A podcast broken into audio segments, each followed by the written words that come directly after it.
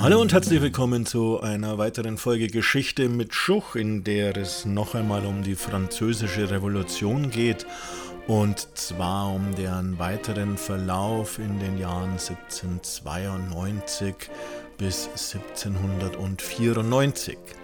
Nachdem die erste Verfassung in Kraft gesetzt war, verabschiedete die Nationalversammlung eine ganze Reihe von Gesetzen, welche den Staat und die Gesellschaft grundlegend veränderten. So wurde Frankreich zum Beispiel in 83 Departements, Verwaltungsbezirke aufgeteilt, die Binnenzölle wurden innerhalb des Landes abgeschafft, die Zünfte aufgehoben und die Gewerbe- und Berufsfreiheit eingeführt. Zudem kam es zu einer Vereinheitlichung von Maßen und Währungen.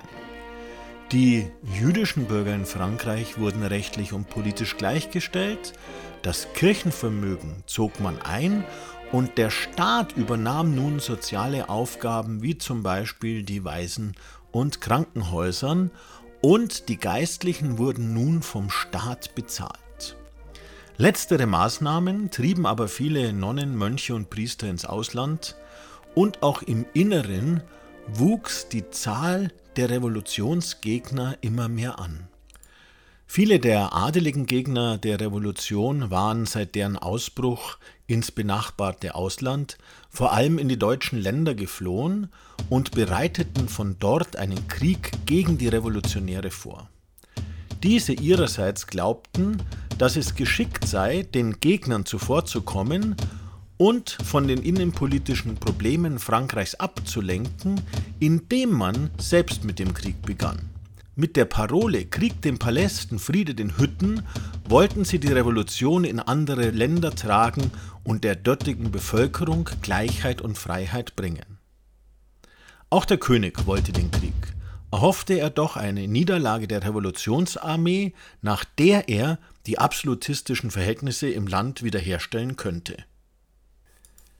In der Kriegserklärung heißt es dann, Zitat, in Anbetracht, dass der Wiener Hof nicht aufgehört hat, aufrührerischen Franzosen unverhüllt Schutz zu gewähren und gemeinsam mit mehreren europäischen Mächten ein Bündnis gegen die Unabhängigkeit und Sicherheit der französischen Nation geschmiedet und geschlossen hat, beschließt die Nationalversammlung, dass die Angelegenheit keinen Aufschub duldet.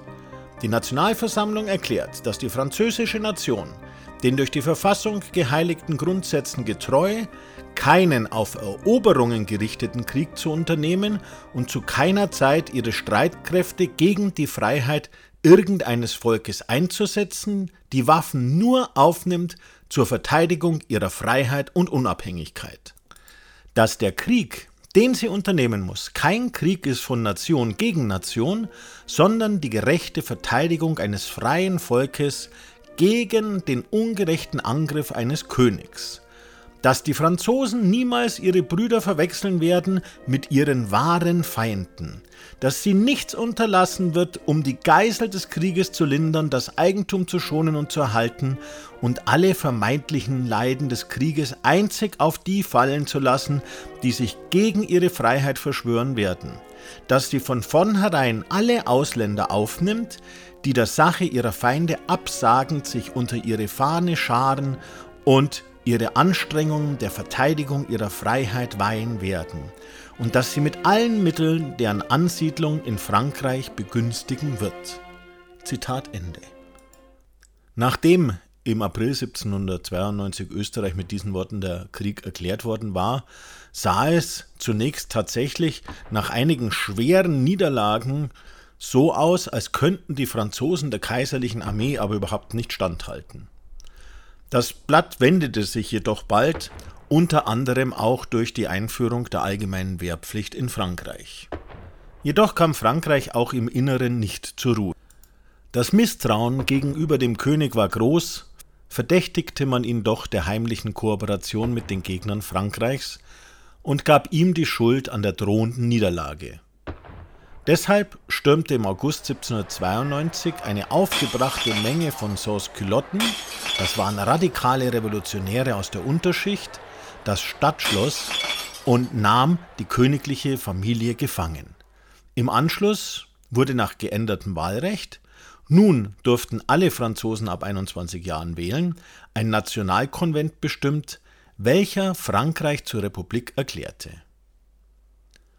Ludwig XVI. wurde wegen Hochverrats vor Gericht gestellt.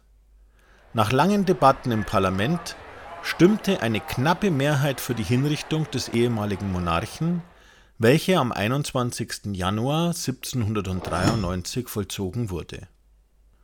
Die politisch interessierten Bürger trafen sich seit Beginn der Revolution regelmäßig in Clubs, in denen gesellschaftliche und politische Themen diskutiert wurden. Die so entstandenen unterschiedlichen Parteien bekämpften sich aber auch gegenseitig. Die bekannteste dieser politischen Gruppierungen war der Jakobinerclub, benannt nach seinem Versammlungsort, dem einstigen Kloster Saint-Jacques. Viele der Jakobiner waren radikale Republikaner, die die Gleichheit aller in der ganzen Gesellschaft durchsetzen wollten. Als auch nach der Hinrichtung des Königs die wirtschaftliche Not anhielt und die gegnerischen Truppen weiter voranrückten, übernahmen die Jakobiner Maximilien Robespierre, Georges Danton und Jean-Paul Marat die Führung im Nationalkonvent. Robespierre als Vorsitzender des Wohlfahrts- und Sicherheitsausschusses der neuen Regierung glaubte voll Fanatismus an Tugend und Gerechtigkeit und ließ erbarmungslos alle Feinde der Republik verfolgen und hinrichten. In dem Jahr seiner Regierung, das auch als Zeit des Terrors oder der Schreckenherrschaft bezeichnet wird, wurden etwa 50.000 durch die Guillotine geköpft. Unter ihnen auch radikale Revolutionäre wie Danton. Erst der Sturz Robespierres im Juli 1794 beendete die Schreckensherrschaft. Ein Direktorium, bestehend aus fünf Männern, übernahm anschließend die Regierungsgeschäfte. Ja, soweit mal zum weiteren Verlauf der Revolution bis zum Ende, also der Terrorherrschaft und dem Beginn der Herrschaft des Direktoriums. Bleibt mir gewogen bis zum nächsten Mal, wenn es wieder heißt Geschichte mit Show.